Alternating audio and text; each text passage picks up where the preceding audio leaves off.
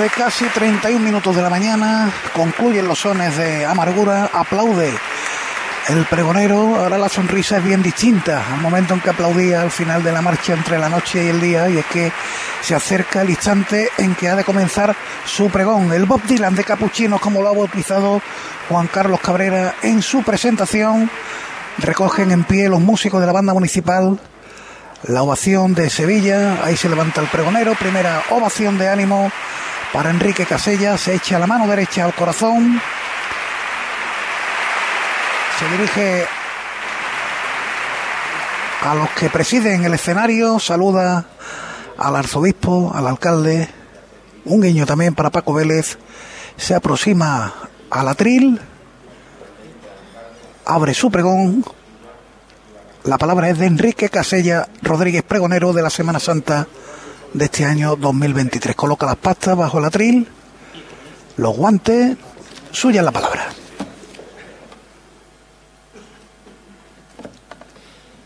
Sevilla, vengo a cantar las quimeras y la gloria del que marcó nuestra historia y se inmola en el altar donde rezas cada día. Hijo de Santa María, aquel que anduvo en el mar y sentenciado camina con su cruz por San Román. Sevilla, vengo a sanar la espera de un año entero. Fijaré bien los costeros y cuando no pueda más sabré que esta carga mía cualquiera la sostendría. Solo tengo que calmar mi sed en su correntía, llanto de canela y sal. Sevilla, quiero intentar poner tu voz en mis labios, levantando un santuario a la memoria que está esperando en las esquinas tan cerca que se adivina, tras cinco soles vendrá morada como la endrina a acercarnos la verdad. Sevilla, llamando está a tus ardabas abril. Trae una llama al cuadril. Ya están amasando el pan del amor en los terceros y vuelven color de cielo la infancia por San Julián y aquellos ecos primeros de coplas del arenal. Sevilla, bendita seas cuando abril le dice ven se vuelve Jerusalén el Salvador. En su plaza la tarde sabe a melaza. Dios entre osanas y niños. En la borriquita un guiño a la humildad y la inocencia. Bendita la penitencia de Nazareno Fermiño. Sevilla, bendita tú por permitir que suceda y convertir la Alameda en huerto de los olivos. Los Hércules son testigos de ese Jesús sevillano que avanza entre lo profano arrodillando sus miedos en ese quiero y no puedo tan divino, tan humano Bendita sea tu luz. Bendito ejemplo, Sevilla, el de poner la mejilla ante un beso que traiciona. El aire en la tarde entona un solemne escalofrío. Ese beso es tuyo y mío, un beso de redención que alivia esta sin razón de lágrimas de rocío. Bendita sea tu gracia y tu casta costalera. Por más que Caifás quisiera la condena de Jesús, San Gonzalo es una luz de proclamas de clemencia, aclamando su inocencia con fervores y costales que no hay Sanedrín que iguale esa trianera herencia. Lleva una morada senda, un tortuoso camino, un atardecer cetrino sin remedio junto al río, por cada sote un quejío que resuena por la araña, proceso que se enmaraña y hacia el final se encamina. Una corona de espinas se nos clava en las entrañas. Bendito sea el clamor del arco a la resolana, bendito aquel que se afana en tan solemne creencia, aunque dicten su sentencia, es injusta su condena. Se comenta boca llena y se sabe a pie juntilla que no hay quien roce en Sevilla a Cristo en la Macarena. El porvenir está escrito. La cruz será la vereda, entre la verde arboreda del parque de nuestra vida no habrá batalla perdida, pues la paz, paloma breve, en claros estanques bebe, la victoria está segura, siempre que la cruz se eleve la herida tendrá sutura. Bendita sea Sevilla en esa cruz que humaniza, tanto dolor se amortiza en tu cariz penitente cuando cruza entre la gente rajando tu corazón el motivo y la razón de tu ser, de cómo eres, siempre pisando claveles como el Señor de pasión. Y bendita la balanza en la que vas calibrando el cómo, el dónde y el cuándo, el júbilo y el hastío. Pareces a tu albedrío, pero siendo güey y parte, Sevilla, cómo repartes el fervor y la mesura, el revuelo y la finura. Qué sencillo es explicarte viendo pasar la amargura o cuando pasa Triana arrodillada en su Cristo, puedo jurar que no he visto enseñanza más profunda, pobre del que se confunda y no interprete el mensaje. No hay el labón que no encaje, pues la honra está en saber que el peso te hará caer, pero no habrá quien impida que nos levante la fe después de cada caída. Cuando en Santa Catalina suban el madero santo, en la lóndiga del llanto venderá a la tarde el grano. Lo lleva escrito el romano que va en la cabalgadura. La espiga de su figura se quiebra mientras lo levan y en la transfiguración del hombre a la vida nueva, bendita la exaltación. Bendita es la Magdalena tan divina conversión. Dima recibió el perdón en aquel trance postrero. Reconoció en el Cordero a un hombre bueno, inocente, y Jesús le tendió un puente en sus últimos momentos, el que cruza el firmamento a todo el que se arrepiente. Agoniza por Sevilla por no morir en Triana, porque no entona en campana su duelo por Sigrilla. Siempre besamos sus pies el día que resucita. En el patrocinio habita el derecho y el en vez de tan alta expiración. Dios nos da la explicación para ganar la partida. Buscar cachorro en Triana que Triana da la vida.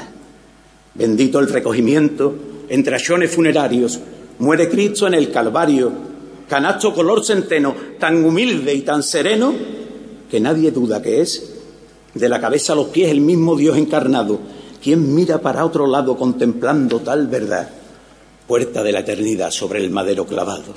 Tales angustias dejaron sin lágrimas a María.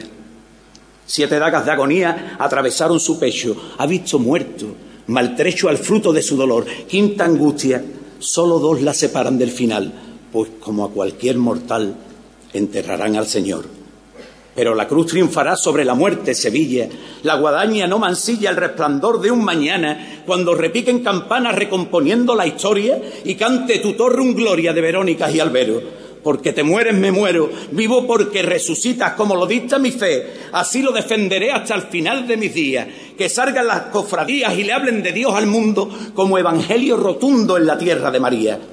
Es Jesús de Nazaret, nuestro Señor, nuestro hermano, prendido en Pino Montano, por Bellavista cautivo, augurando los olivos un duelo que se apresura, misión del Claret, lesión que abracé por la cintura, ungido en su bendición, su calle de la amargura aromada de azahares, pétalos blancos que entonan cómo se abraza la muerte, el Cristo de la corona. Ya se presiente la suerte que al Hijo de Dios le espera, silencio, pasión y muerte por las calles trianeras. Antes de tanta agonía, será esperanza que asome entre la guardia judía. No hay barrio que no conozca un pasaje de su vida ven reflejo en sus heridas y caminan tras Jesús buscando una bocanada de aire para respirar y salir de esa joyanca, viendo sus manos atadas como Cristo en Torre Blanca. Al que le vence la cruz por Alcosa y Padre Pío, claman en su desvarío perdón, clemencia, salud.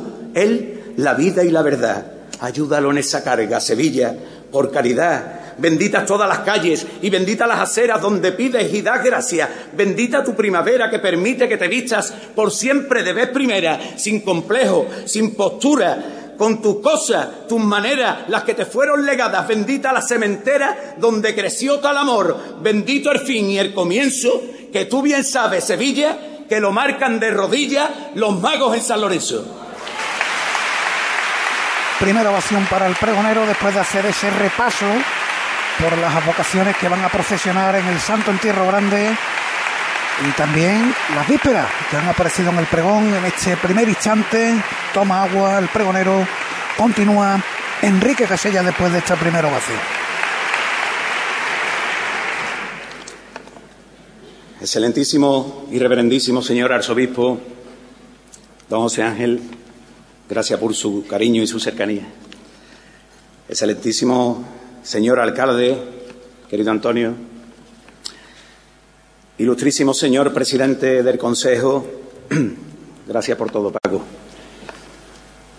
Excelentísimo y reverendísimo señor arzobispo emérito, don Juan José, excelentísimo señor consejero de Cultura de la Junta de Andalucía, excelentísimo señor teniente general, jefe de la Fuerza Terrestre, ilustrísima señora subdelegada del Gobierno, Ilustrísima señora delegada del Poder Judicial, ilustrísimo teniente de alcalde, delegado de fiestas mayores, señores vicepresidente, secretario y tesorero del Consejo,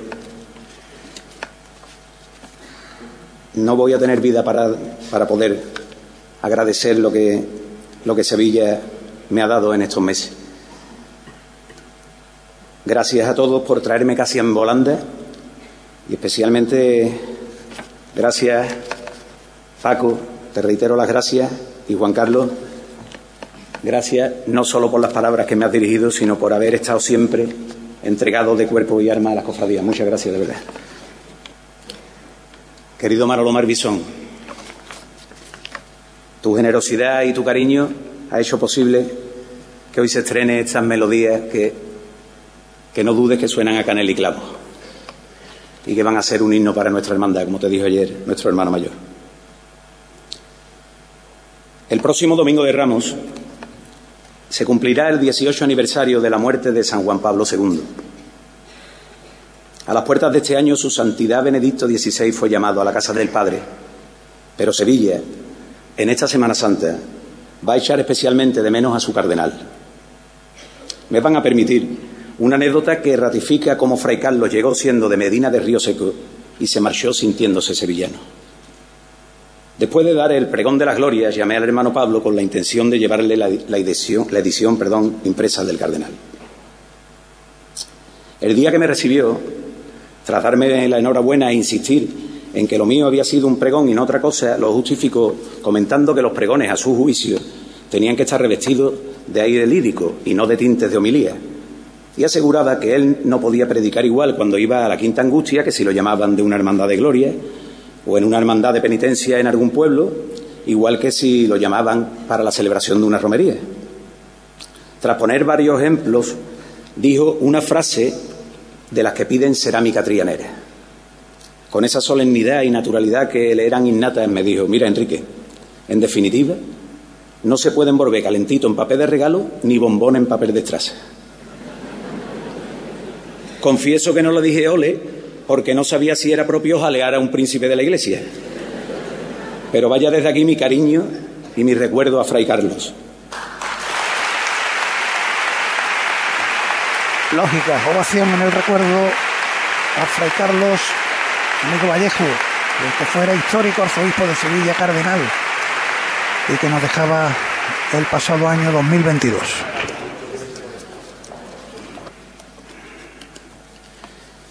Voy a intentar envolver cada cosa en su sitio.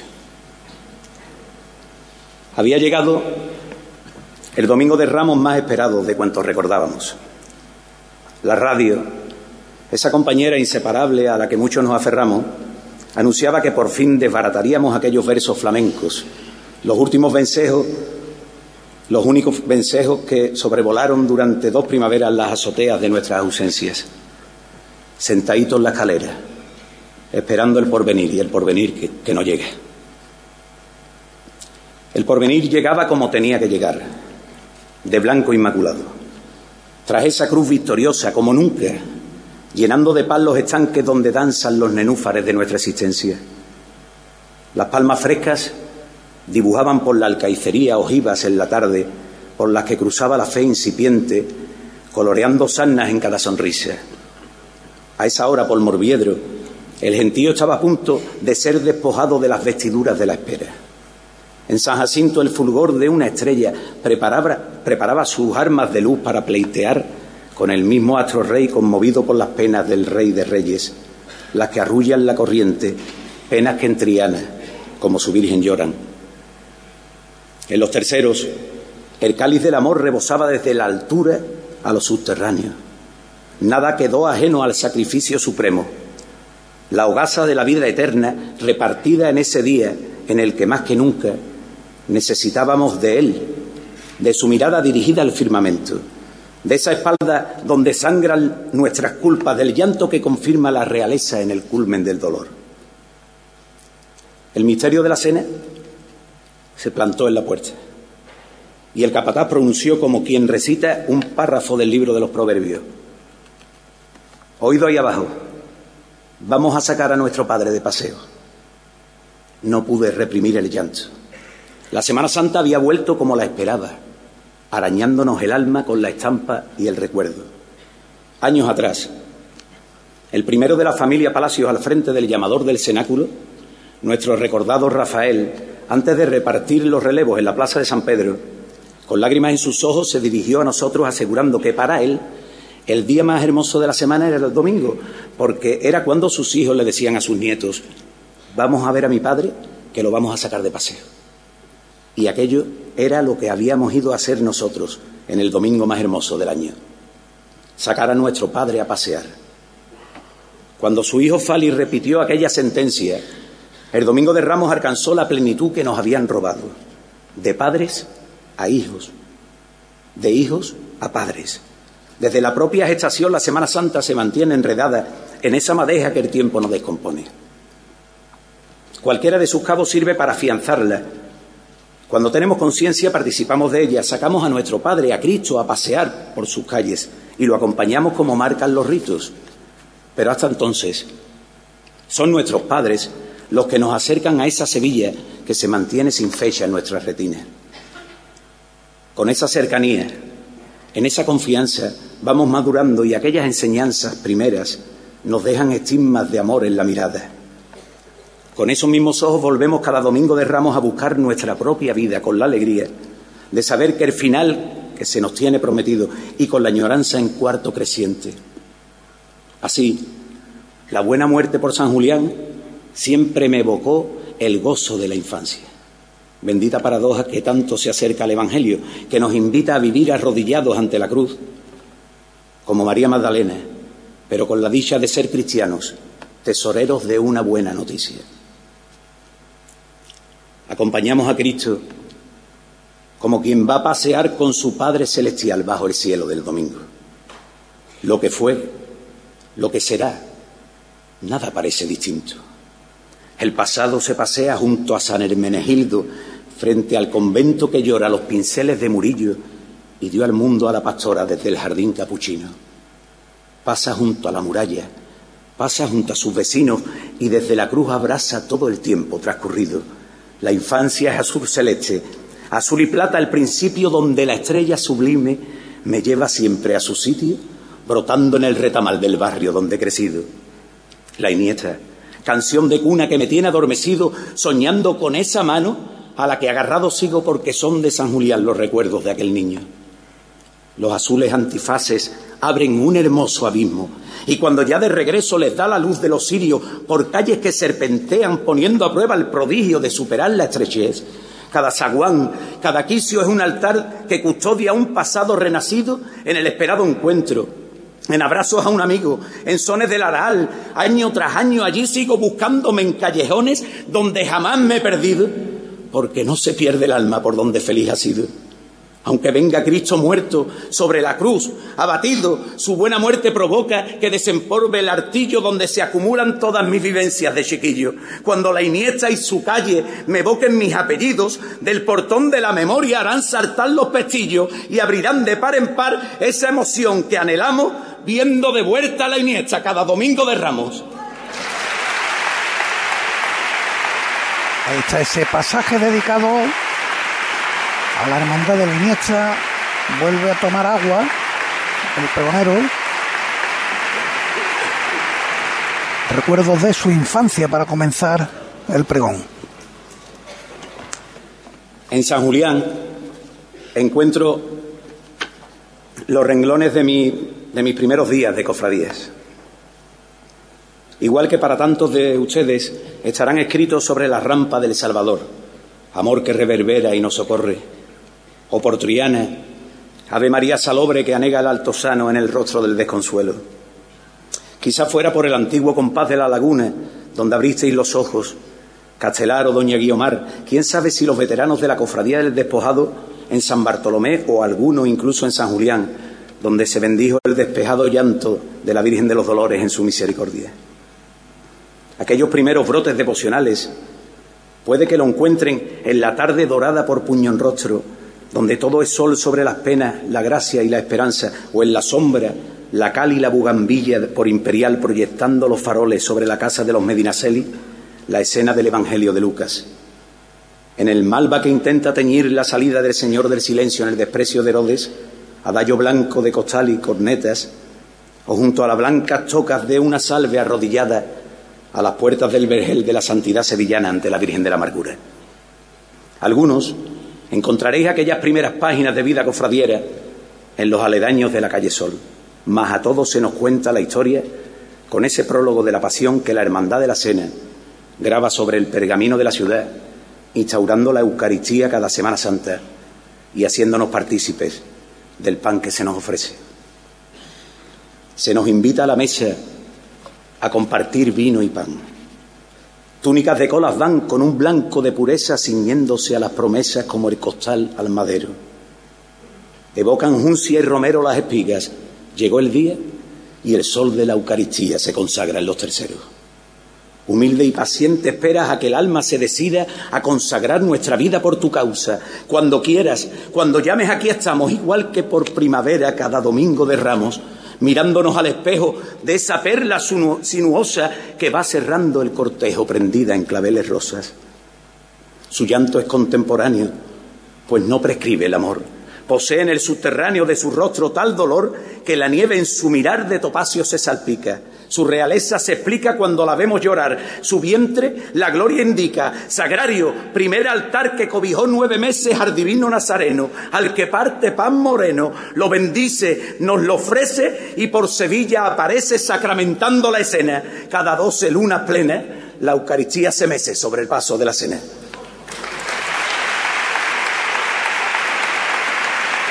Seguimos en el Domingo de Ramos. Ha aparecido en el pregón de Enrique Casella la hermandad de la Sagrada Cena. Muchas son las veces que hemos escuchado calificar a nuestra Semana Santa como la pasión según Sevilla. Perfectamente podríamos invertir el orden. Sevilla según la pasión. Los pasajes de la pasión y muerte de Jesús han definido a lo largo de la historia a barrios que acogieron cofradías en sus parroquias o capillas. En bastantes ocasiones no han sido casuales las vocaciones con las que se les rinde culto al Señor y a María Santísima, sino fruto y reflejo de las necesidades espirituales y cotidianas de los núcleos de fieles en torno a los que se fundaron dichas hermandades. Podríamos citar como ejemplo al Cristo de la Ventana, en San Esteban, al que pedían buen viaje a aquellos viajeros que salían de la ciudad por la puerta de Carmona. Lo de la salud, como es sabido, vino más tarde, tras la marcha de la Hermandad de los Gitanos, como ocurriera años después en San Nicolás. Ambas imágenes del Señor adoptaron el título del Nazareno de la Cofradía Gitana, tras décadas recibiendo culto en las referidas collaciones. Los dos son reflejos de cómo las feligresías se identificaban con sus fervores. Así han llegado a nuestros días devociones que no se entenderían sin el sentir de sus barrios.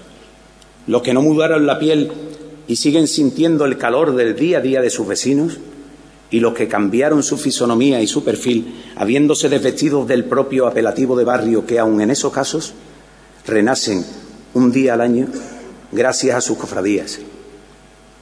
San Bernardo y San Benito son quizá las mayores expresiones en ese resurgir en torno a sus imágenes en el día grande de sus salidas procesionales. San Benito y San Bernardo, barrios que crecieron a extramuros de la ciudad y que tuvieron en común como fronteras físicas y sentimentales las pendientes de dos puentes que los hacían desembocar a las puertas mismas de la vieja Sevilla, la de Carmona y la de la Carne. No hay mayor solera que la pertenencia a la hermandad del barrio que te vio nacer y vio nacer a tus mayores. Retornar a esas calles y escuchar cómo llaman a niñas y mujeres con el mismo nombre que a la Virgen frente a la que seguramente aprendieron a musitar sus primeras oraciones no solo ellas, sino sus madres y abuelas. Sentir cómo el casticismo se apodera de lugares que el paso del tiempo despojó de sus primitivas esencias. Disfrutar de la sensación de ver transcurrir una cofradía y comprobar que es capaz de devolver su pátina costumbrista a rincones que, aun hermosos, no parecen sentirse esa Sevilla que dibujamos en nuestro imaginario. Vivir un martes santo en la calzada o un miércoles en San Bernardo supone encontrarnos con las señas de identidad de tantos sevillanos a los que un día les basta para volver a sentir como barrio. Encarnación y refugio ya no viven en sus barrios. Hace mucho que sus vidas y que sus rumbos viraron lejos de aquellos rincones felices que añoran tanto. Las dos tienen señalado en rojo en el calendario dos días y dos lugares como tesoros sagrados. Sobre un martes San Benito. Un miércoles, San Bernardo. Se mudaron hace mucho al polígono de San Pablo y viven puerta con puerta frente a donde el lunes santo verdean sueños los ojos de la Virgen del Rosario. Allí rezan cada tarde. Allí entran a diario a ofrecer un Padre Nuestro al cautivo y rescatado después del café y la charla con gente del vecindario. Dicen los que las conocen que el cielo tienen ganado. Dios sabe de sus historias, Dios sabe de sus calvarios. Nunca perdieron la fe, aunque a veces flaquearon sus fuerzas, nunca, jamás sus vidas desdibujaron los caminos del amor que les fueron inculcados, predicando con ejemplos. El pueblo sencillo y sabio sabe dónde está la senda abriendo el alma, ayudando a todo el que necesite de su aliento, de su abrazo. Encarnación se crió en la sencillez de un patio de vecinos, un laurel, un limonero, un naranjo, un pozo y quince familias que llegando el martes santo entre mayores y niños podían formar un tramo. Durante un mes de cordeles colgaban hábitos blancos que hacían de tendederos tramoyas y en el teatro del paso de aquellas vidas en que transcurría el año anunciaban la llegada por fin del segundo acto. El primero Navidad, el tercero Cruz de Mayo y el último Balvanera, repetidos desde antaño. El barrio de la Carzá era el mejor escenario. Cada vecino tenía su papel en el reparto de esa obra que alcanzaba sin que hiciese falta ensayo el cenit de la emoción la tarde del martes santo. Toda la sevillanía danzando entre los sagrados. Encarna se crió así, la hermosura de su patio, donde brotaban jazmines cada noche de verano, la llevaba en la mirada, y aunque un dolor conjugado en los surcos de su rostro transmine su desencanto, ella irradia la nobleza de quien da sin nada cambio, pasando fatiga, a veces sí, pero abierto sus brazos, por más que sangre su herida como su crucificado, el día que Dios la llame, cuando se haya presentado ante el divino Hacedor, seguro estará Pilatos para lavar sus heridas, igual que lavó sus manos, porque a las mujeres buenas, a esas que han sufrido tanto, la Virgen, la que alumbró al mismo Verbo encarnado, les tenderá una calzada de seda y ricos bordados y un acueducto de perlas, de corales y alabastro, donde un agua cristalina refresque sus pies cansados. Ya suma noventa y sigue tras su Cristo presentado. Seguro que encarnación se habrá ganado el descanso cuando le diga el Señor que el puente la está esperando. Ahí está, el puente la está esperando, ese canto a la Hermandad de San Benito, a la Virgen de la Encarnación y el recuerdo a Pascual González, como no, esa sevillana dedicada a su Hermandad de San Benito, una de las fuertes ovaciones que han sonado en lo que llevamos de pregón, 12 y 58 minutos de la mañana. Continúa Enrique Casella. Refugio perdió la cuenta. Por más que intente evitarlo, qué duro medir la ausencia. Aprendió a vivir soñando, aprendió a vivir queriendo, le gusta rememorarlo contándole a las vecinas que desde que se casaron nunca perdieron las ganas de volver a San Bernardo. De volver para quedarse. Santo Rey, Gallinato o Guadaira, las calles esas que correteando la vieron crecer, rezar, enamorarse, volando, se le ha pasado la vida, que lejos le va quedando la ilusión, pero refugio, pero a refugio no la vence el desengaño. Cuando por su ventanita se estira la luz de marzo, le resucitan las ganas sacando de los armarios capas y antifaces negros que cubrirán el morado de las túnicas que aunan su futuro y su pasado. Sus tres hijas y sus nietas como le hubiera gustado crecer como crecen ellas, sumándoles cada año botones cual negras perlas que al coserlos van contando la edad de esas nazarenas que mantienen su legado. Su marido solo mira. Ella le habla y en vano le intenta contar que todos están siguiendo sus pasos. Él vive ausente hace mucho. Ella lo sigue cuidando. Él sigue siendo su vida. Ella se traga su espanto. Se maneja en Internet sus hijas la han enseñado. Para que escuchen el móvil lo que quiere de la radio. Cruz de guía, el llamador, saeta. Siempre estar tanto de las noticias cofrades en ABC o el diario, en el correo o la agenda puntual que en Artesacro la informa, la tiene ardía de triduos y besamanos. Lo de, lo de las televisiones lo tiene solucionado. Un martes ve PTV y el otro a García Rayo.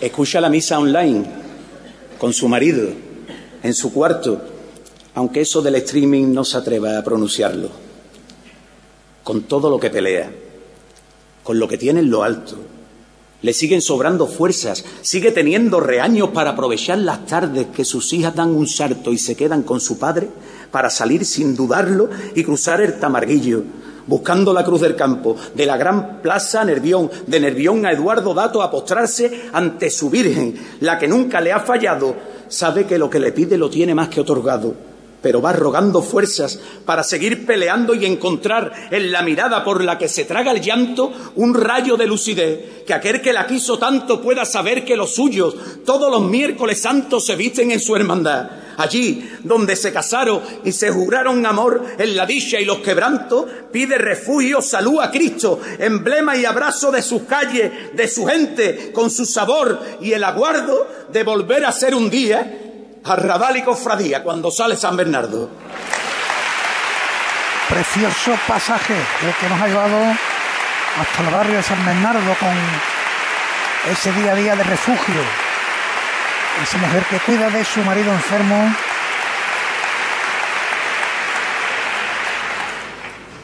Encarnación y refugio sé que me están escuchando. Con esos, con otros nombres, en eso y en tantos casos, Sevilla les debe el alma de los cofrades de barrio. Este es el remate a ese pasaje protagonizado por dos mujeres con nombre de Dolorosa. Desgajados los rayos del alba, la ciudad se prepara para vivir sus días de cofradía. Cada jornada de una semana en la que apenas miramos si acaso de reojo al mundo que nos rodea, atraídos por la historia del Galileo, cuyo relato atraviesa los muros de los templos y se apodera del callejero. Miles de almas ocupan el puesto que por raigambre le tiene asignada a su particular historia. Cientos de miles de historias que sentimos propias o ajenas conforman la fiesta grande de la ciudad en la que tuvimos la suerte de ver la luz o a la que la providencia os trajo para que la defendierais con la misma o más vehemencia que los que llevamos su nombre en nuestra reseña natalicia en el documento de identidad. Sevilla no es un sentimiento exclusivo y su Semana Mayor abarca a todo el que sepa amar a Cristo y a María. Así vivimos siete días en un estado de ensoñación que nos permite sentirnos parte y no espectadores de cada momento viendo pasar una procesión. Es verdad que a veces, más de las que debiéramos, nos perdemos en cuestiones estéticas, pero caen por su propio peso cuando contemplamos la fe en los ojos de los que nos rodean. Permítanme una anécdota que resume de manera clara y sencilla, profunda y poética, cómo deberíamos contemplar a nuestras imágenes sagradas. Era jueves santo y en el santuario de los gitanos los oficiales de junta nos afanábamos en las visitas protocolarias y en intentar acercar al Señor y a su bendita Madre de las Angustias a los que más lo necesitaban. Recibí una llamada de mi querido Tito Pascual González y salí a recibirlo. Entramos y nos pusimos ante el Señor de la Salud, su nazareno y gitano, y nos sumamos a la oración que los integrantes de una de aquellas visitas de protocolo acababan de iniciar. Cuando nos acercamos a la Virgen, tras rezarle una Ave María, pedimos por la corporación que estábamos atendiendo y por Pascual. Los miembros de aquella hermandad se vaciaban en elogios sobre cómo estaba presentada la imagen, lo bien que le caía su mantilla, el cómo había quedado la saya de gitanillo restaurada, que lo bien que le había cogido el aire bejarano y cómo le había puesto el tocado. Pascual, que por su altura y su saber estar se había quedado en un segundo plano, dio un paso adelante, se llevó los dedos a su garganta y sacando voz de donde no le quedaba, pronunció tres palabras. Y la cara fueron las palabras más hermosas que escuché aquel jueves santo sin procesiones. El pregón más breve y bello que se podía entonar delante del rostro de María. Con eso no quiero quitar ni mucho menos mérito a lo estético. ¿Qué sería de Sevilla sin sus vestidores que consiguen sublimar la belleza de nuestras vírgenes? Sin los talleres de bordado donde mujeres y hombres siguen fieles a esa tradición milenaria de reproducir diseños imposibles con, hilos de oro, plata y seda. ¿Qué sería de nuestra Semana Santa sin orfebres que levantan templos de metal, cincelando hoy un legado que hablará de ellos por siempre? y cintallistas cuyas gubias dibujan sobre la madera esos prodigios que rematan los doradores para entronizar al Nazareno. Pero que hubiese sido de Sevilla sin escultores, cuyas manos han retratado a lo largo de siglos a Jesús, según les dictaba su inspiración, y el rostro de nuestra Madre Celestial. Y la cara, la hermosa melodía que nos mantiene anclados a su estampa, a su rostro de niña Guadalupe, sumida a la corriente que la arrastra al acuífero ingrávido del Hijo, o a su pena imponente en Santa Marta, cuando a Cristo trasladan al sepulcro y su vida entre lirios se desangra. Y su cara, de brillo diamantino, reflejo de un dolor que se remansa, sabiendo que ya muere y expirando de todo lo sufrido se descansa esa cara que acerca al lunes santo a un museo de cielo en su mirada, a un nacarado lienzo cual lucero enmarcado en un tul de nubes altas. Esa cara que busca el infinito, indescriptible luz que nos desarma y calma toda sed de aquel que bebe en el dulce venero de sus lágrimas. Desde el Guadalquivir brotó la arcilla, a su orilla debemos esa cara, su frente, sus perfiles, sus mejillas, la perfección de Dios que en ella fragua, un mural de requiebros por Sevilla cuando pasa la Virgen de las Aguas. Y esa cara, un nardo de septiembre que por abrir su esencia nos regala cual águila real que sobrevuela del cerro de su barrio a la Giralda, oteando el dolor del que la vida lo maltrata, abandona o desampara, llevando la humildad tras de su manto y en esa cruz que cada uno carga. Y esa cara, angustia que alecciona, que marca la vereda, nos ampara y nos saca del foso con su ejemplo, tremenda mansedumbre que nos habla de cómo Cristo marca la excelencia con esa buena muerte que nos salva. Que por el arenal baratillero, sobre el blanco sudario, Dios abarca toda misericordia sobre brazos de su madre piedad. Busco en su cara y el toro de mis miedos y mis dudas en ruedo de hermosura desbarata, trincherilla que quiebra y atempera por la calle Adriano nuestras faltas y la cara, victorias y carreras, majestad y dulzura crisoladas en romántica estampa cuando vela la ciudad su pasión sacramentada. Y su cara, que es valle en el tormento, cumplida profecía en esa espada, puñal que su tocado la atraviesa, llanto verde de amor que se acaudala, empapando de almíbar los encajes, vapor de blanca luna que naufraga, centelleando al aire los sonidos de la Virgen del Valle cuando pasa y cuando se desmontan los esquemas, las ganas de lanzar a la alborada con apavientos, gritos plañideros, el terrible alarido que presagia un final eminente, inevitable. ¿Quién se puede explicar lo de su cara, que enmudece, mutea los sentidos, hace sonar al cirio y a la espada y un chirriar que en lengua bizantina nos habla de su gracia inmaculada, cuando Cristo y la cruz son uno solo, nazareno silencio, flor sin mancha, y su cara ya presentado el Hijo ante un templo fugaz de madrugada, a un muerto sigue niño en esa madre donde veo la mía reflejada. Espejo inexplicable que enternece, parece que me cuenta, que me abraza, viaje atemporal, aquel regazo donde venzo mis miedos y mis ansias de cumplir como hijo, de quererla, de estar pendiente de ella, de cuidarla.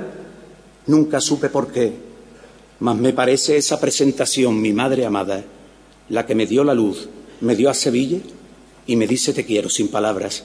La que sigue pegando los botones de la túnica blanca, color alba, y el escudo que habla de los nuestros, mi morena hermandad de nuestra casa. Y sabe de un amor crucificado por una enfermedad maldita y larga, un mal que te conduce a la amargura, un mal del que parece nadie habla, pues habiendo perdido la cordura, la entelequia nos marca las distancias.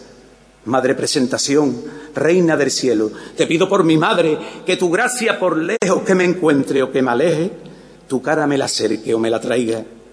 Y esa cara que copla el agua pura, rosa de Jericó despetalada, barandilla en el puente del piropo, premio de eternidad en la cucaña, sinfonía coral sin partitura, marea color verde de arbellana, de la que salía flote aquella tarde sobre un barco de ruegos y su cara.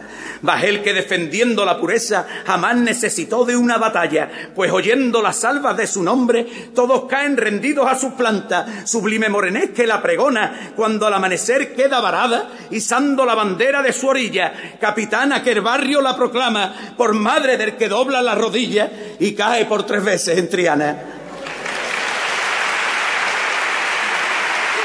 Ahí está con ese rezo a las caras de las dolorosas.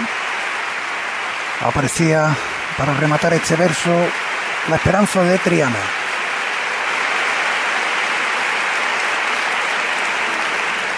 Y su cara de luz ante tal duelo con tres necesidades, enmaraña, enroscando a la talla del canasto un oscuro arenal, tonel que carga la esencia de un suspiro carretero en el mayor dolor que salvaguarda. Y su cara, besada por la vega, entre río y ribera custodiada, horno que en el tejar de los pesares hornea el Viernes Santo tejas altas que cubren nuestro ser de tempestades, pues, pues con su patrocinio sobra y basta. Y la cara, compendio de finura, en su palio castillo, trono y llama, señoreando el fuego que la alumbra, sin olvidar su cuna catalana, pero ardiendo en los sones que Tejera rubrica con su firma sevillana. Y su cara, ya todo consumado, el muñidor anuncia la llegada del fúnebre, del íntimo cortejo que arrancará las tiras de su alma, habiendo descendido como espino al material arrullo de su saya el Cordero de Dios, ya consumado los divinos designios que auguraban responsos de compás y de calleja por el hijo que arropa en su mortaja. Y la cara, ante la providencia que la dejó abatida, desolada, no cabe más sufrir fruncido el ceño, un suspiro de hiel se le acristala, enrojecidos párpados y ojeras, una nana funesta entrecortada, un duelo y un rumor, ea la ea, entre Santa Isabel y Santa Paula. Y la cara, saltando los abriles están en su capilla trinitaria. En cada escapulario sobre el pecho, cada varal de plata cincelada, en cada bambalina que danzando son anuncios de gozo que rebañan el manjar de lo poco que les queda para escuchar repiques de giralda. Tras ella suma un verso aquel poema que nos habla de espera y de nostalgia. Atrás se quedarán nuestros pesares, dejarán de brotar las cinco llagas cuando cierren las puertas de su templo y nos llene de aliento su esperanza. Después todo Sevilla, todo Aurora, todo Pascua florida y asomada con júbilo febril de vida nueva al ventanal de gloria de su cara. Y ahí está el remate a ese piropo, a las caras de las dolorosas de Sevilla, la esperanza trinitaria y ya en resurrección la Virgen de la Aurora. Toma otro sorbito de agua el pregonero, continúa. Sevilla está agubiada en la, en la cara de la Macarena. No en vano, siempre ondeó su belleza como emblema y síntesis de esta urbe, que jamás inclinó su cabeza delante de su imagen porque no hay manera de plantarse ante la Virgen de la Esperanza y no quedar imantado de la fuerza de sus ojos, grandes como su nombre, arrebatadores como la bulla que la antecede, suspendida, casi levitando. Mirándola, hasta la oración encalla cuando el Ave María torna en un no se puede ser más guapa que tú. Solo he tenido la suerte de verla en la calle unas cuantas veces. Descubrí siendo un niño el hidalgo redoble inconfundible de aquellos que acompañan al Señor de la sentencia, mientras los veía por las esquinas de Fraisidoro, de Sevilla y León XIII, en su desfile juncal más que marcial, cuando iban a recoger al capitán. ¿Quién me iba a decir que el paso del tiempo uniría mi vida a la hija de uno de aquellos romanos que mi niñez idealizaba? Por el que mis hijos vestirán esta Semana Santa, si Dios quiere, el verde terciopelo macareno para seguir los sevillanísimos pasos de aquella tropa a cuya reserva pasó su abuelo hace años. Él se encargaba de ponerle la medalla de la Macarena a mi niña, cuando aprendía a ser nazarena a mi vera, en esas madrugadas junto a la reina del alba y de las angustias. El jueves santo volverá a ser él quien les imponga el cordón morado de los gitanos a ella y a su hermano, que debutará sin picadores en la plaza de San Gil. Juntos pregonarán el orgullo de nuestra casa salud y sentencia, esperanza y angustias. Antes de que la cofradía de Macarena eligiera cambiar su recorrido de la calle Cuna al Alfarfa, el anterior hermano mayor hizo unas declaraciones en tono jocoso, pero con ese artibé que de vez en cuando le sale a los macarenos, diciendo que si el problema de la madrugada era su hermandad, pues que se hiciera otra para que salieran ellos solos. Sabía que era un comentario imposible, pero no imaginan ustedes lo bien que hubiese caído eso en mi casa para no tener que elegir. de arte este momento del pregón, donde aquellas palabras de Manolo García pues llevaron al pregonero a pensar que ojalá, ¿no? Así es Sevilla, y la veo en los ojos de la esperanza, pero además veo en ella a esa mujer con la que comparto mi vida, el pentagrama sobre el que compuse las dos canciones que mejor me suenan. La esperanza tiene los ojos oscuros. No podía ser de otra manera. Tras lo oscuro esperamos encontrar la claridad. Por más que vivamos sentenciados ante las adversidades, detrás de cada suceso que nos ata las manos y nos lleva como reos hacia nuestro destino, siempre está la esperanza. Sevilla es una mosita de ojos grandes que responde cuando le dicen Macarena. ¿Has visto aquella guardia de pluma y lance? Esos son los guardianes de la esperanza.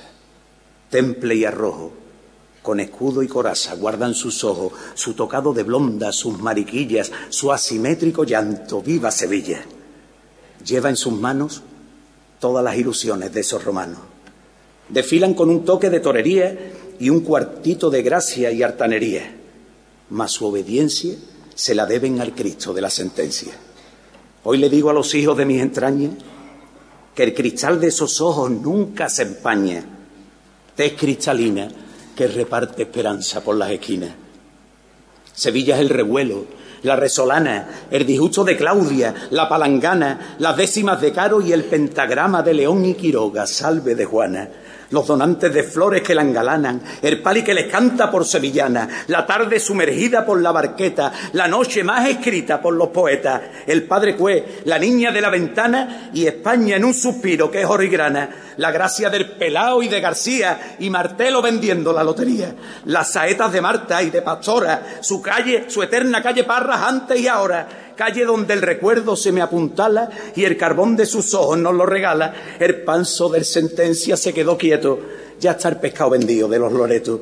Sevilla en el Merino y en las veredas oscuras de los torres por la Alameda, Sevilla en las cornetas, en los costeros, en la malla del manto camaronero, en el atrio y el arco, cuando se asoma en el oro fundido de su corona, en la estampa que encuentras por los bolsillos o en latas que guardaron carne membrillo, metida entre las ropas de la camilla o guardando los sueños en las mesillas, levantando retablos donde más duele o amparando al enfermo, que ella los vele, Sevilla en los sudores de los costales, en el vaivén de sus varales. Sevilla es más Sevilla, donde ella vaya, pues levanta moríos como murallas. Sevilla, tu futuro, tu remembranza, pasan por los caminos de la esperanza. Dictaron tu sentencia y no hay razones que te ofrezcan enmiendas ni alegaciones.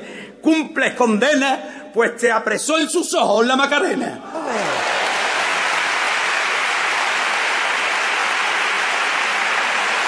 Y ahora que dice uno, pues que tengo los pelos para colgar abrigo de Panamá. ¡Qué barbaridad! ¡Qué momento dedicado a una de las devociones de su casa! Toma de nuevo un sorbito de agua el pregonero. Hasta el de la cámara se ha vuelto loco porque está enfocando al teatro, al patio de butacas con muchísimo público en pie. Qué momento del pregón nos ha brindado este instante dedicado a la esperanza macarena. Hay calles, puentes, plazas, barrios, rotulados con nombres que hacen referencia o los vinculan a nuestra Semana Mayor. Cristos, vírgenes, santos, pero también sacerdotes y seglares Personas que han dejado huella y contribuyeron a que esta manera nuestra de vivir la fe siga presente en el sentir de la ciudad. Los casos más recientes, el del bueno de Carlos Morán y Bienvenido Puelles, precursor de un estilo por el que la música procesional abrió ventanas al mundo siendo esta uno de los bastiones de la imagen que Sevilla proyecta.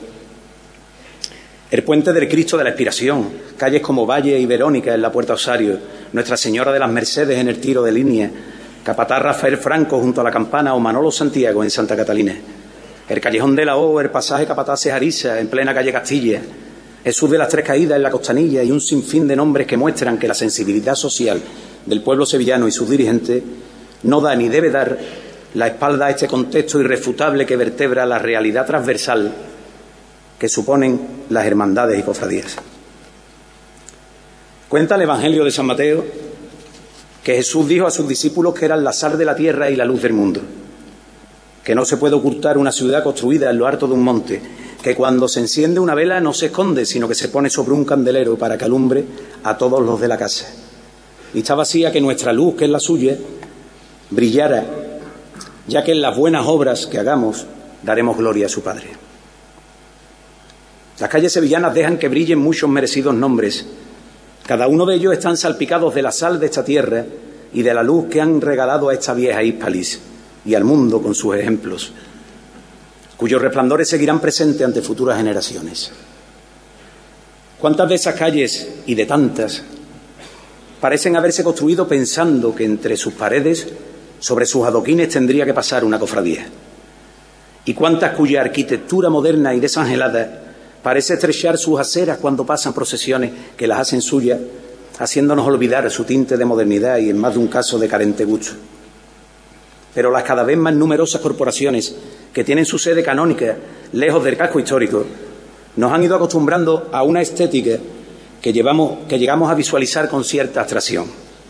Sí, sabemos de sobra lo que envuelve una calle con árboles cuajados como los que sobrevuelan los ángeles del canasto de Jesús de las Penas por San Vicente, la calle en la que el nazareno caído nos enseña que aunque en el, itinerario de tropiezos que nos marca nuestro sino pensemos que nos da la espalda, con solo cruzar la acera de nuestra indiferencia contemplaremos su faz conmovedora. Esos mismos naranjos que exhalan los dolores del lunes santo ante el colegio de las esclavas, desde la crestería de blancura de sus altas copas, brotes que pleitean por volver a escuchar las siete palabras de los labios moribundos de uno de sus vecinos más antiguos, el que esa misma tarde atraviesa la puerta real bajo un pesado leño donde encontramos su misericordia. Todos estamos de acuerdo y nos hemos acostumbrado a escuchar el eco del dulce nombre de la Virgen por calles como la del Cardenal Espínola, en cuya estrechez no se puede esconder Malco, porque la bofetada retumba desde la gavidia. Por allí mismo la palma franciscana del martirio solía fundirse con los plátanos de India a la vez que José de Arimatea pedía el cuerpo al que aún sin vida le sigue esperando un buen fin. No lo olvidará jamás quien en la calle Cervantes escuche el relinchar del caballo de Longinos mientras Triana lo acaricia con sus sones, queriendo calmar su pavor ante las sagradas lanzadas en el costado de San Martín.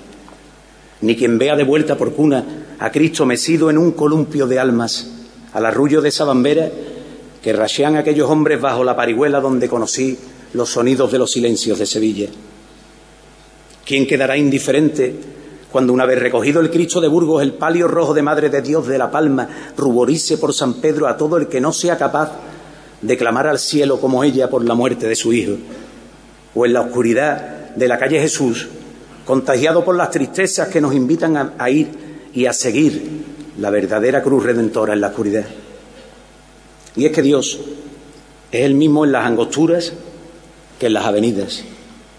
¿O no está Dios en el sol del plantinar, donde hay jóvenes que desde que nacieron rezan cada día teniendo como referente al varón de dolores, que representa al mismo Cristo que lleva muriendo más de 400 años en la Hermandad de los Negritos, donde los ángeles recitan a la Virgen alabanzas que suenan a bolero de Machín? Jesús, el Nazareno, el hijo de la Virgen del Carmen, negado por Pedro y tantas veces por nosotros a primeras horas de la tarde por Trajano. Es el mismo al que le falta la vida y el agua por las calles de Nervión. ¿Cuánto necesitamos navegar sobre el luterano barquito del consuelo que la Madre de la Iglesia atraca en el pantalán de nuestras incertidumbres, tras tan dichosa travesía por anchas avenidas, en las que hay tanto Dios como en el calado tintineo de los misterios dolorosos del rosario que reza la calle Feria, recogido su manto a punto de cubrir nuestras desventuras. Esa debería ser la primera regla de nuestra vida. Seguir los pasos de María. Así, aunque vengan a prendernos, como lo prenden en esa taona de leña de olivo por Orfila, aunque nos encorve la carga, como el nazareno que mordea en los alfares de la tarde una fatiga de carey cada Viernes Santo, cuando las túnicas prestan su color al lubricán y la luna espera redonda como una O el agónico desenlace que Triana presiente. aunque ese peso nos derrote una y otra vez y todo se nos ponga cuesta arriba como a Jesús en la costana de su pasión por un barrio de la alfalfa que es todo letanía lauretana. Aunque en la alcazaba de las calamidades sigan las madres pidiendo a gritos misericordia ante tanta injusticia y tanta muerte cruel, debemos seguir firmes en nuestras creencias bajo el ruán de nuestra penitencia nazarena y sabiéndonos seguros junto al alcázar del dolor y la ternura. Preciosa fortaleza para refugiarnos en nuestra pequeñez. Ella sabe de soledades. Ante la cruz gime y llora como nosotros por este valle de lágrimas.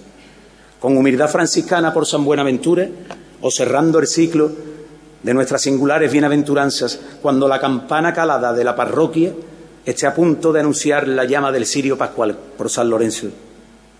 Y esta ciudad sabe que por más que se cierren sus puertas, Dios aguarda tras ellas. Y cada Semana Santa se abren de par en par y están Dios de la ciudad cantada como de esa a la que renunciamos por culpa de estereotipos. ¿Dónde está Sevilla? Donde cruza irosa por la verde senda cuajada y frondosa de Cali de Yedra glorietas con rosas, suenan en la noche cornetas llorosas y pasa Jesús, salud suntuosa que sana y alivia las sombras penosas. Allí está Sevilla, con la indumentaria que abril le regala, donde milenarias leyendas custodian noches solitarias, todas menos una cumbre legendaria donde se refleja la cruz necesaria a la que se suman blancas luminarias en ese cortejo de historias binarias que forman los tramos trenzados en ramos de fe centenaria. Así se define, pues no hay voz contraria que en fuego decline por esos jardines de la Candelaria. ¿Dónde está Sevilla? Donde Dios asoma en calles estrechas que todos pregonan y en las avenidas apenas sin sombra, donde los programas si acaso la nombran, donde va cautivo y un tiro certero nos marca su línea de amor verdadero. No fueron escritas ni versificadas aquellas esquinas, nada idealizadas, donde viven gentes que están enraizadas a sus hermandades y apenas cruzada la línea invisible de las barriadas, te darás de bruces sin medir distancias con una Sevilla con tanta elegancia como la que aguarda en esas instancias a la que tus cantos le dan relevancia.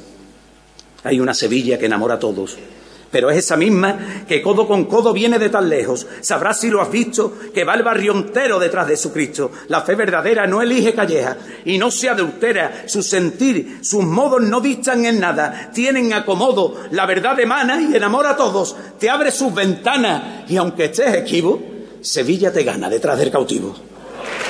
La Semana Santa de los barrios. El cautivo de Santa Genoveva, el cautivo de San Pablo, que aparecen en el pregón de Enrique Casellas, decimoprimera ovación para el pregonero.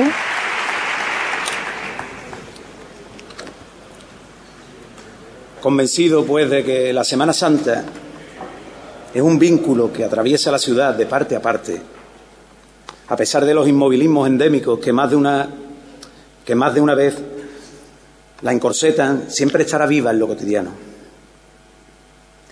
Si Dios está en los pucheros, la Semana Santa de Sevilla ha ocupado un espacio en esta era de las redes sociales y la inmediatez que hace que la tengamos hasta en la sopa. Solo el tiempo nos dirá cómo se irá canalizando tanta sobreexposición. Lo que no debemos es perderle la cara y caer en la banalización de lo espiritual. Aprovechemos para acercar la fe a tantos que pasan por ella casi de puntillas, que aprendan a plantar sus pies sobre el mensaje del Evangelio, que es tan sencillo que solo nos pide nada más y nada menos que amor. La carga